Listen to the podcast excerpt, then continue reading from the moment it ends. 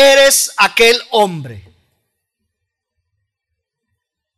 Estas fueron las palabras que utilizó el profeta Natán para acusar a David de su pecado, de su adulterio con Betsabé y por el asesinato de Urías. Después de esto, luego de que el profeta Natán hubiese confrontado a David, David respondió, he pecado contra el Señor. Como lo dice segunda de Samuel capítulo 12 versículo 13. Así que mis amados, esto nos lleva en esta mañana que nos hagamos una pregunta. ¿Qué hacer cuando hemos pecado contra el Señor? Y ese es el título de esta mañana, la enseñanza. ¿Qué hacer cuando hemos pecado contra Dios?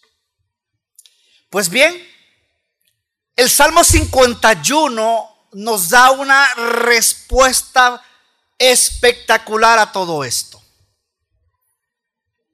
Si bien es cierto, este es el más conocido de los salmos penitenciales, con el Salmo 51 llegamos, como muchos estudiosos lo determinan a esto, llegamos al, al corazón mismo de las plegarias de la Biblia. Ahora bien, algunos, por ejemplo, dudan que el salmo fue escrito por David y piensan de que el título fue agregado mucho después de la composición de este precioso salmo. Pero también es interesante ver que el encabezado de este salmo, cuando lo estudiamos y lo leemos, es interesante ver que Él mismo nos da el contexto histórico de este salmo. ¿Por qué, pastor? Porque inicia diciendo así, Salmo de David, cuando el profeta Natán vino a él después que se había llegado a Betsabé. Y esto lo encontramos específicamente en el libro de primera de, eh, perdón, segunda de Samuel, capítulo 12. Así que al ver este contexto histórico de este salmo, no hay razón para dudar entonces que este salmo surgiera entonces de la experiencia de David, como lo explica el título. También es importante, amados, que en este Salmo 51 nosotros podamos resaltar algo importante como lo es el contexto canónico. Y es que el autor de este salmo es David. Ahora bien, originalmente de los versículos 1 al 17. ¿Por qué? Porque los versículos 18 y 19 fueron agregados después del exilio hasta finales del destierro o poco de o, al poco de retornar alguien añadió estos versos actualizando el salmo. Pastor, ¿por qué dice eso usted? Porque debemos recordar algo importante. Recordemos que el libro de Salmos fue compilado 400 años antes de Cristo. Dirigida la compilación entonces al pueblo post-exílico. Dicho esto, esta pequeña introducción, podemos entonces entrar de lleno al Salmo 51. Cuando leemos por completo el Salmo 51, puede quedar o queda estructurado de esta manera, en cuatro partes. La primera de ellas, y vamos a comenzar. La primera parte de este capítulo 51 está eh, del versículo 1 al versículo 9 y vamos a leer el versículo 1 a continuación. Ten piedad de mí, oh Dios, conforme a tu misericordia, conforme a lo inmenso de tu compasión, borra mis transgresiones. Ok. En este primer bloque, llamándolo así, del versículo 1 al versículo 9, claramente se puede ver reconocimiento, confesión, pero a la vez también se ve arrepentimiento. Cuando el versículo 1 inicia, ten piedad de mí, oh Dios, conforme a tu misericordia, conforme a lo inmenso de tu compasión, borra mis transgresiones. Podemos ver que la misericordia y la piedad de Dios son el fundamento de la súplica. El salmista no fundamenta su petición en su crisis personal adversa, sino en la naturaleza de Dios, que se describe como misericordia y piedades. Expresiones, amados, que generan o aluden el amor divino según se ha manifestado en el pacto o la alianza del Señor con su pueblo.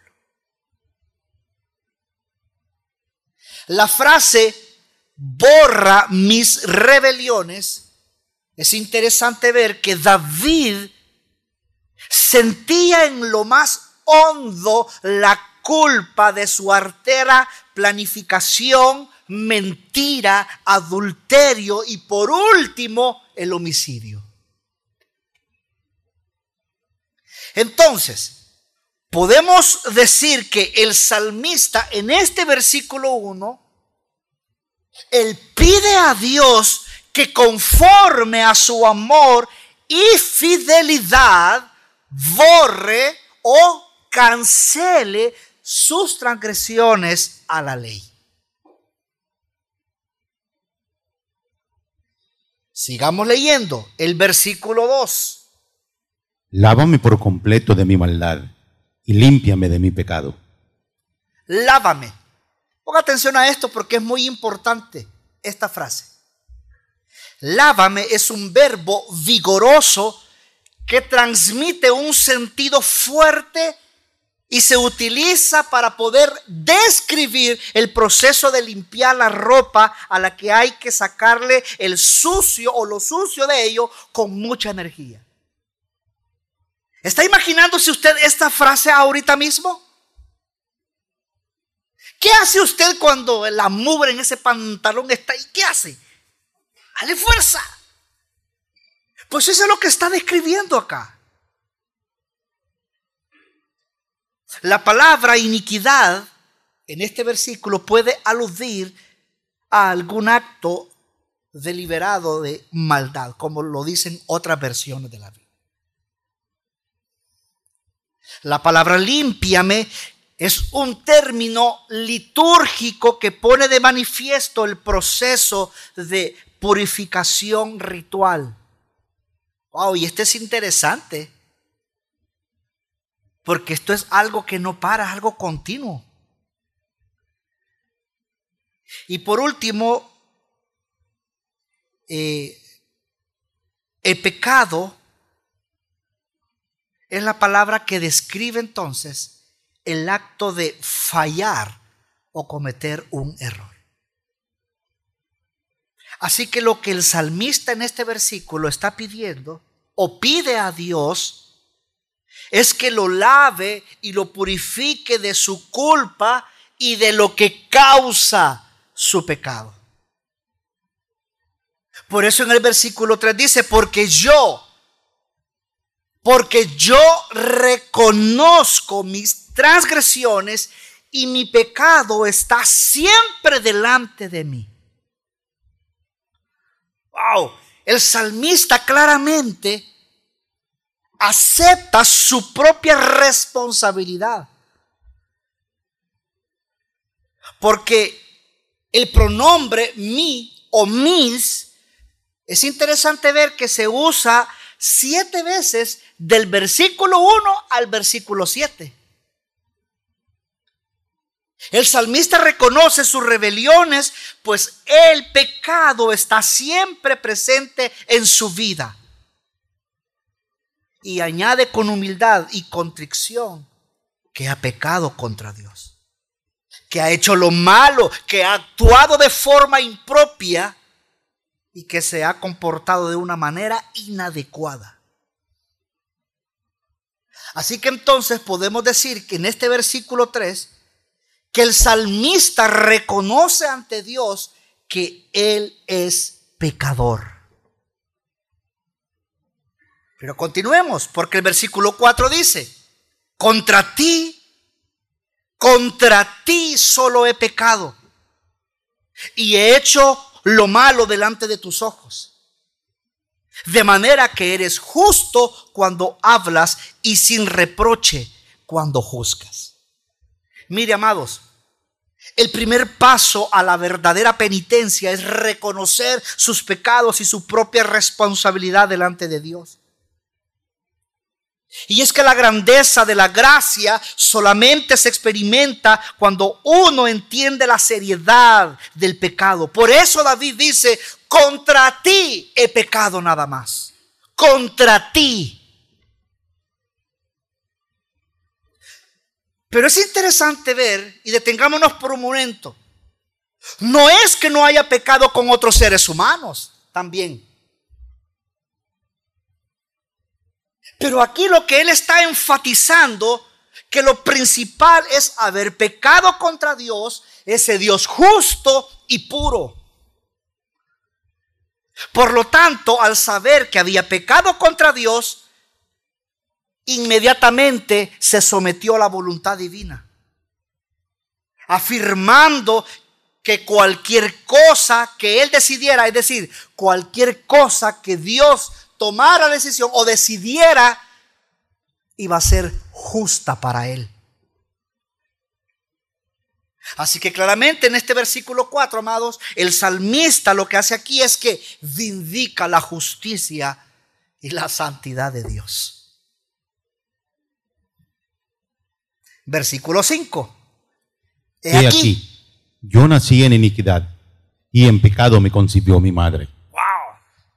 Qué impresionante porque la convicción aquí se hace aún mucho más profunda, más honda. Llegando a incluir no solamente lo que el salmista, presta atención, llegando a concluir lo que solamente el salmista no solamente había hecho, sino que nada más era agregándole algo más, sino lo que en su naturaleza ya era. En maldad he sido formado, porque dice el versículo 5, en pecado me concibió mi madre. David, amados, reconoció que era incapaz de vivir rectamente. Había nacido siendo pecador. Por eso que el salmista entonces podemos decir que en este versículo el salmista reconoce su naturaleza pecaminosa. Versículo 6, he aquí, tú deseas la verdad en lo más íntimo y en lo secreto me harás conocer sabiduría. Wow. Esta sección incluye una oración a Dios que implora de forma sentida e intensa purificación, limpieza, renovación y salvación. Porque luego de reconocer su condición y aceptar su culpa, ¿Sabe qué sucede inmediatamente? Que el salmista explora el extraordinario mundo de la misericordia divina. Y esto, amados, me recuerda, por ejemplo, a una frase que Juan Calvino dijo, y en lo cual pues tiene razón. Y se la leo.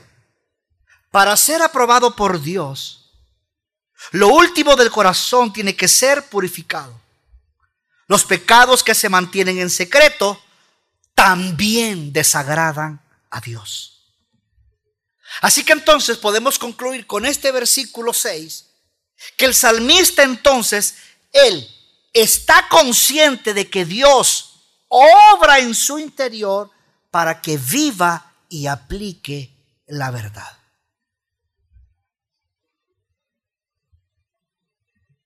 Versículo 7. Purifícame con hisopo y seré limpio. Lávame y seré más blanco que la nieve. El hisopo fue usado en la Pascua para aplicar la sangre del cordero al dintel de los eh, postes de la casa. Y esto, si usted no mal recuerda, esto lo vimos específicamente allá en el libro de Éxodo. Pero también se usaba en la limpieza ritual del leproso, como lo vimos también en Levítico eh, capítulo 14. También para la purificación del que tocara a un muerto, como lo vimos en números 19. Pero es interesante que aquí en este versículo la palabra lávame nos hace recordar un texto maravilloso que yo creo que lo más seguro que el próximo domingo lo vamos a ver, porque se encuentra en el libro de Isaías, en el capítulo 1. Esta palabra lávame nos hace recordar Isaías 1:18. Si tus pecados son como qué, como qué, amados, ¿cómo vendrán a ser? Como la nieve serán qué, emblanquecidos. Así que entonces, el salmista lo que pide a Dios es que lo purifique y lo lave profundamente. Versículo 8. Hazme oír gozo y alegría, que se regocijen los huesos que has quebrantado. Mire, tan, pero tan amarga era la convicción de pecado del salmista que puede compararse con el dolor intenso de los huesos. Y es que el salmista, lo que podemos apreciar y ver, o lo que nos quiere decir en este versículo 8, es que el salmista pide a Dios que al perdonarlo, lo haga pasar del sufrimiento del pecado al gozo.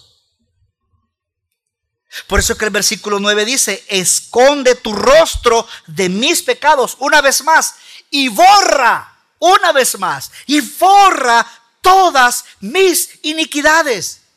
Y es que mire, amada iglesia, es la única esperanza del salmista.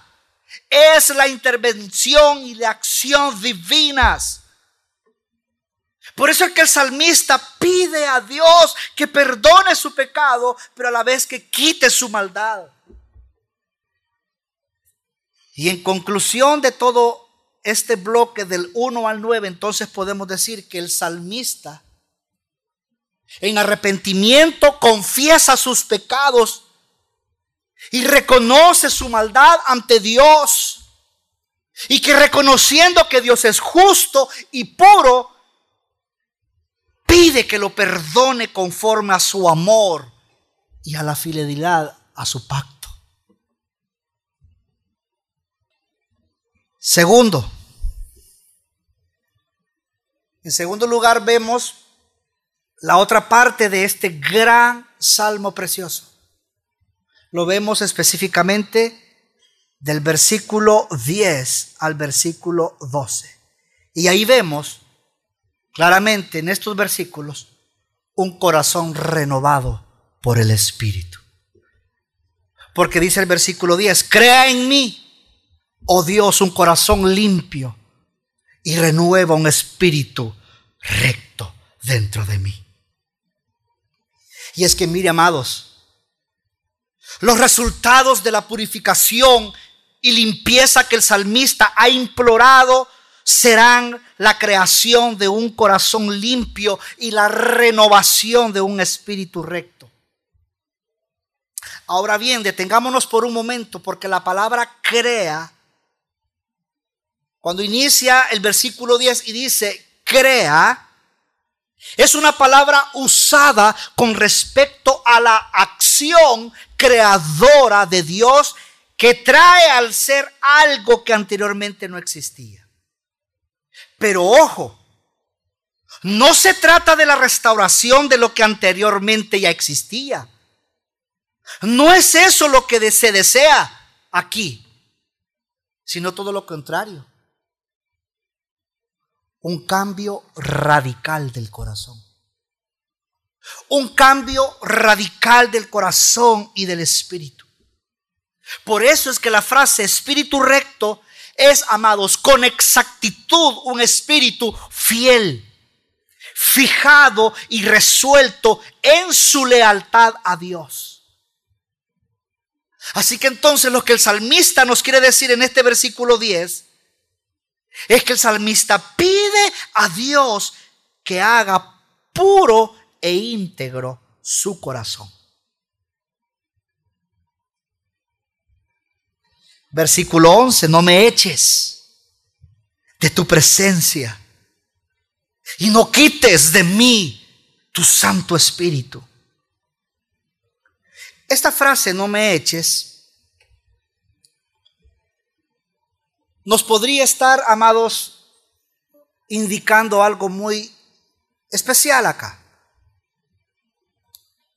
No me eches puede indicar que David recordaba lo que había pasado a Saúl. Si usted no mal recuerda cuando estudiábamos segunda de Samuel, ¿qué hizo Dios? Lo rechazó de ser rey, del servicio a él, de ese llamado que le había dado. Así que el salmista en este versículo él ruega a Dios ruega a Dios poder disfrutar siempre de su presencia por medio del Espíritu Santo. Por eso que en el versículo 12 dice, restitúyeme. Restitúyeme el gozo de tu salvación y sosténme con, con tu espíritu de poder. Es que él estaba consciente. Él estaba consciente, amado, de que había sido indiferente a sus malas actitudes y que necesitaba ser renovado. Por eso él dice, devuélveme el gozo en el versículo 12, devuélveme el gozo. Porque destaca la experiencia que todo creyente cuando peca o falla a Dios, su vida se seca. El salmista pide a Dios entonces en este versículo el poder deleitarse de nuevo en la salvación ya otorgada. Y es entonces que podemos concluir en estos versículos del 10 al 12 que el salmista pide a Dios que renueve su corazón de manera que pueda disfrutar siempre de su presencia por medio del Espíritu Santo para deleitarse en la salvación que Dios ya le ha otorgado. Y aquí es interesante ver algo, amados, en esto. Es interesante saber que David no estaba apelando a su salvación, porque él ya era salvo. De hecho, aún antes de ser rey, Así que esto, amado, nos deja una enseñanza sumamente poderosa a usted y a mí. Porque este tipo de oración solo la puede hacer alguien que ya es salvo. Que ya conoce la salvación. Un inconverso no la puede hacer.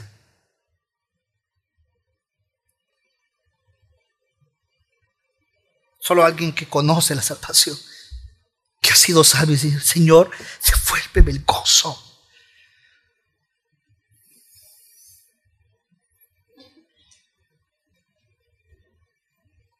Usted ha pecado contra el Señor, no se genera ese sentir en usted.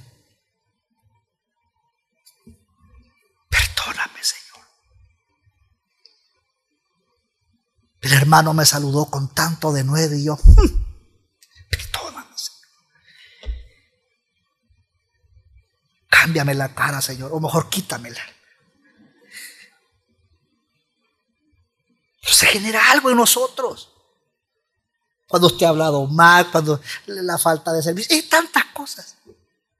Si uno que el Espíritu se, se constriña dentro y dice, ay, qué mal hice. Eso solo puede salir de alguien que conoce de Él. Pero continuemos. Porque hay una tercera parte en este salmo precioso que estamos viendo en esta mañana. Y es que de los versículos 13 hasta el versículo 17 encontramos la tercera parte. Y en esta tercera parte podemos darnos cuenta de que Él lo vemos enseñando y declarando su misericordia a otros. Porque dice en el versículo 13. Entonces enseñaré a los transgresores tus caminos y los pecadores se convertirán a ti.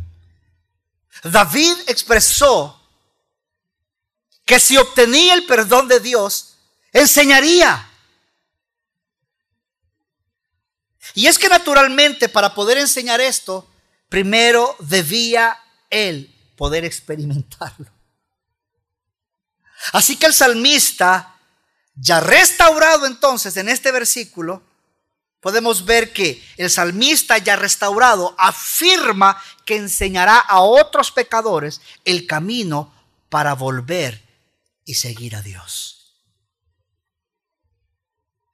Luego en los versículos 14 y 15 dice, Líbrame de delitos de sangre, oh Dios Dios de mi salvación. Entonces mi lengua cantará con gozo tu justicia. Abre mis labios, oh Señor, para que mi boca anuncie tu alabanza. Interesante porque David entonces prometió que si Dios lo perdonaba, le cantaría y alabaría por su justicia. Y es que solamente podía exaltar a Dios después de haber sido librado de su culpa. Así que una vez más vemos aquí que el salmista le pide a Dios que lo libere de la culpa por el homicidio, para así poder declarar con autoridad la alabanza a Dios. Versículos 16 y 17. Porque no te deleitas en sacrificio. De lo contrario, yo lo ofrecería. No te agrada el holocausto. Los sacrificios de Dios son el espíritu contrito el corazón contrito y humillado, oh Dios, no despreciarás. Uy, qué, qué maravilloso, porque David aseguró que si Dios le concedía el perdón de sus pecados, ofrecería sacrificios a él. Ahora bien, el salmista lo que podemos ver en estos versículos es que él afirma que el sacrificio ritual no es suficiente, sino que lo que a Dios le agrada es la contrición, humildad y arrepentimiento de corazón. Es entonces que podemos concluir de estos versículos 13 al 17 que el salmista, siendo librado de la culpa por el pecado y con un corazón contrito y humillado, afirma que con autoridad enseñará a otros el camino para volver y seguir a Dios, alabando su nombre. Y es entonces, amados, donde pasamos a la última parte. Pasamos de lo individual a lo colectivo. ¿Por qué? Porque los versículos 18 y 19 dicen así. Haz bien con tu benevolencia a Sión, edifica los muros de Jerusalén. Entonces te agradarán los sacrificios de justicia, el holocausto y el sacrificio perfecto. Entonces se ofrecerán novillos sobre tu altar. Mire, si usted no me recuerda, dije al principio que estos versículos han sido considerados como una adición posterior hasta el Salmo. Ya que no se relacionan directamente con el tema principal. Sin embargo, Los sacrificios de justicia están íntimamente relacionados con los versículos 16 y 17. Así que el salmista pide a Dios que con benevolencia edifique a su pueblo para que los sacrificios que ellos hagan entonces sean que agradables a Él, es decir, a Dios. Ojo a esto, porque se pasa de un ruego individual a un ruego colectivo, a un ruego, a un ruego culto, un ruego de culto, en el que se pide que Dios restaure al pueblo, así como lo hizo con David, para que entonces, así como David enseñaría a otros, los sacrificios del pueblo sean agradables a Dios. Y aquí entramos a algo muy importante, preste mucha atención, porque entonces la idea central de este Salmo 51 es maravillosa, espectacular, porque el salmista, podemos decir entonces que la idea de este Salmo, el salmista conforme a la misericordia y compasión de Dios, se arrepiente reconociendo su maldad y pecados delante de Dios. Pidiéndole que renueve en él un corazón puro, contrito y humillado, con el que pueda disfrutar de su presencia por medio del Espíritu Santo. Y así con autoridad enseñar a otros pecadores el camino para volver y seguir a Dios, alabando su nombre.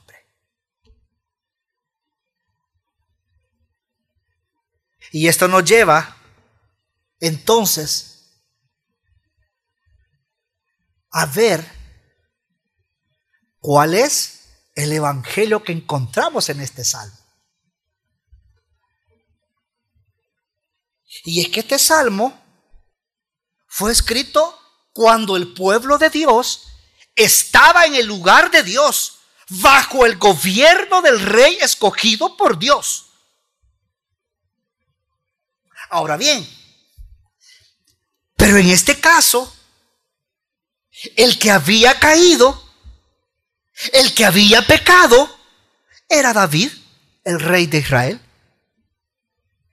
Por lo cual él debía de humillarse, él debía de arrepentirse por su pecado. ¿Para qué? Para ser perdonado y limpiado de su maldad. Así ahora nosotros, amados. Así ahora nosotros, el pueblo de Dios, creemos y confiamos en el Rey escogido por Dios. Jesucristo. El Rey en quien no hay maldad. Que nunca ha caído. Quien nunca ha pecado.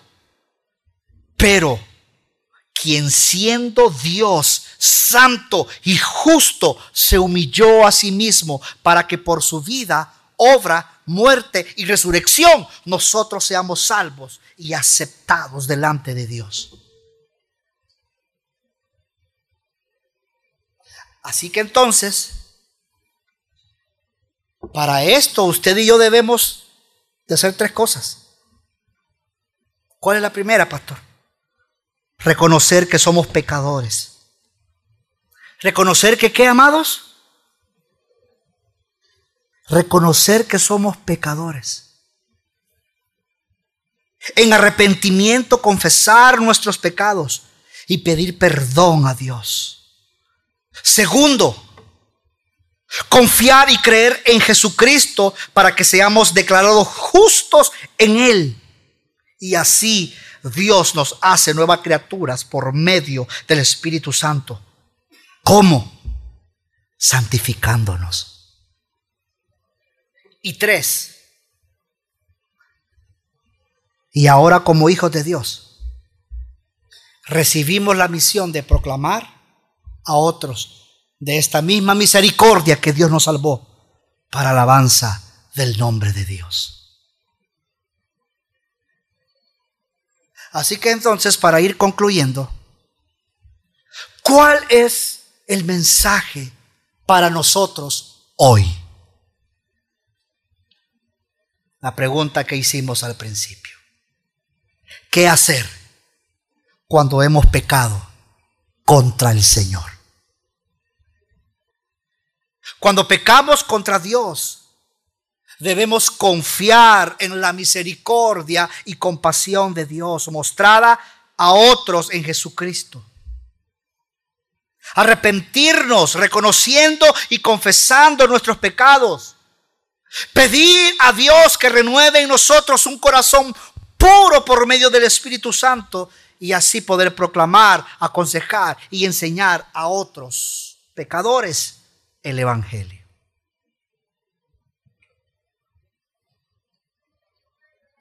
Si tu amigo estás aquí en esta mañana, para ti, ¿cuál sería la implicación para el no creyente? El mayor problema que usted tiene, amigo, es uno que no puede darle solución. Su corazón pecador. Así como David se acercó confiando ante Dios, sabiendo que iba a encontrar perdón de su pecado. Así usted, amigo, puede acercarse ante Dios para perdón de sus pecados. Déjeme decirle, no hay pecados que Dios no pueda perdonar. ¿Usted ha pensado que no tienen perdón? Claro que sí hay perdón. La obra de Cristo en la cruz fue suficiente. Y esto lo encontramos en el libro de Romanos capítulo 3, del versículo 23 al versículo 25 nos dice así la palabra de Dios en Romanos. Por cuanto todos pecaron y están destituidos de la gloria de Dios, siendo justificados gratuitamente por su gracia, mediante la redención que es en Cristo Jesús, a quien Dios puso como propiciación por medio de la fe en su sangre, para manifestar su justicia a causa de haber pasado por alto en su paciencia los pecados pasados. ¿Se da cuenta? ¿Se da cuenta, amigo? Y refiriéndose a ese corazón que usted dice, ay, que está podrido este corazón. Sí, vea lo que dice Ezequiel 36, 26. Os daré corazón nuevo y pondré espíritu nuevo dentro de vosotros y quitaré de vuestra carne el corazón de, piedra, y os daré un corazón de carne. ¿Se da cuenta, amigo? Si usted dice que no hay perdón, claro que sí lo hay. Ahora bien, ¿cuáles son las implicaciones para los creyentes? ¿Cuáles son las implicaciones para creyentes en este salmo? Número uno, son tres. Número uno, confiese sus pecados diariamente delante de Dios. Tenga una vida de arrepentimiento continuo. Primera de Juan capítulo 1 del 5 al 10 nos dice. Este es el mensaje que hemos oído de Él. Y os anunciamos, Dios es luz y no hay ninguna tiniebla en Él. Si decimos que tenemos comunión con Él y andamos en tinieblas, mentimos y no practicamos la verdad. Pero si andamos en luz, como Él está en luz, tenemos comunión unos con otros, y la sangre de Jesucristo, su Hijo, nos limpia de todo pecado. Si decimos que no tenemos pecado, nos engañamos a nosotros mismos, y la verdad no está en nosotros. Si confesamos nuestros pecados, Él es fiel y justo para perdonar nuestros pecados y limpiarnos de toda maldad. Si decimos que no hemos pecado, le hacemos a Él mentiroso, y su palabra no está en nosotros. No está en nosotros. Y es que, mire, amado, muchas veces como cristianos, en lugar de confesar y venir a Dios, y ojo que no tengo nada con los psicólogos, tengo algunos amigos que son psicólogos en esta iglesia. Pero en vez de ir y confiar y venir a Dios, vamos y confiamos a un psicólogo. El problema que usted cree que es un problema, lo quiere solucionar a través de terapias. Y no se da cuenta que es un problema. ¿De dónde? ¿De dónde, iglesia? del corazón. Por lo tanto, diariamente, entonces, acérquese al trono de la gracia de Dios, como lo dice Hebreos 4, del 14 al 16. Por tanto, teniendo un gran sumo sacerdote que traspasó los cielos, Jesús, el Hijo de Dios, retengamos nuestra profesión, porque no tenemos un sumo sacerdote que no pueda compadecerse de nuestras debilidades, sino uno que fue tentado en todo según nuestra semejanza, pero sin pecado. Acerquémonos, pues, confiadamente al trono de la gracia, para alcanzar misericordia y hallar gracia para el oportuno socorro. Gloria a Dios. ¿No le alegra eso, iglesia? ¿No le alegra eso, iglesia? Acerquémonos, pues, confiadamente al trono de la gracia. ¿Para qué, iglesia?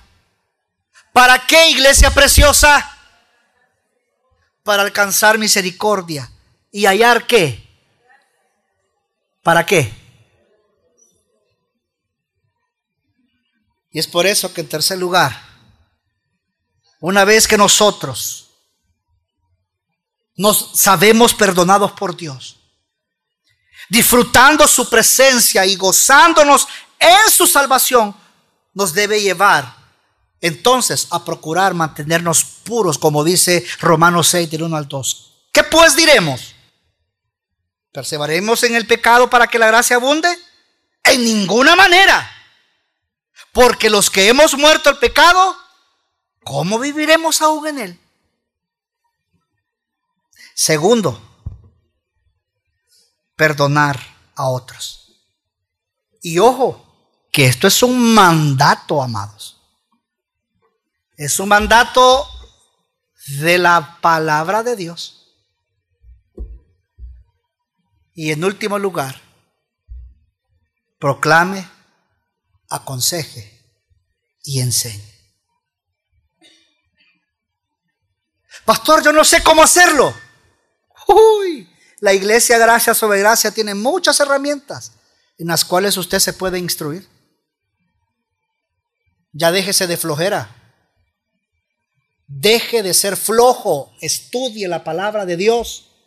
Hay herramientas que su iglesia, gracia sobre gracia, da a ustedes para que se prepare y que vaya al lugar de trabajo, a su negocio, a la empresa, jóvenes a la universidad, esté donde esté, proclame, aconseje, enseñe, pero a través de esto. Aproveche las herramientas que su iglesia da. Deje de ser arrogante y orgulloso. Dele gracias a Dios por las herramientas que su iglesia trae para cada etapa. Matrimonios, niños, adultos, jóvenes, todo con el fin de que como cuerpo de Cristo exaltemos y le demos gloria a Él a través de proclamar, aconsejar y enseñar. Vamos a orar.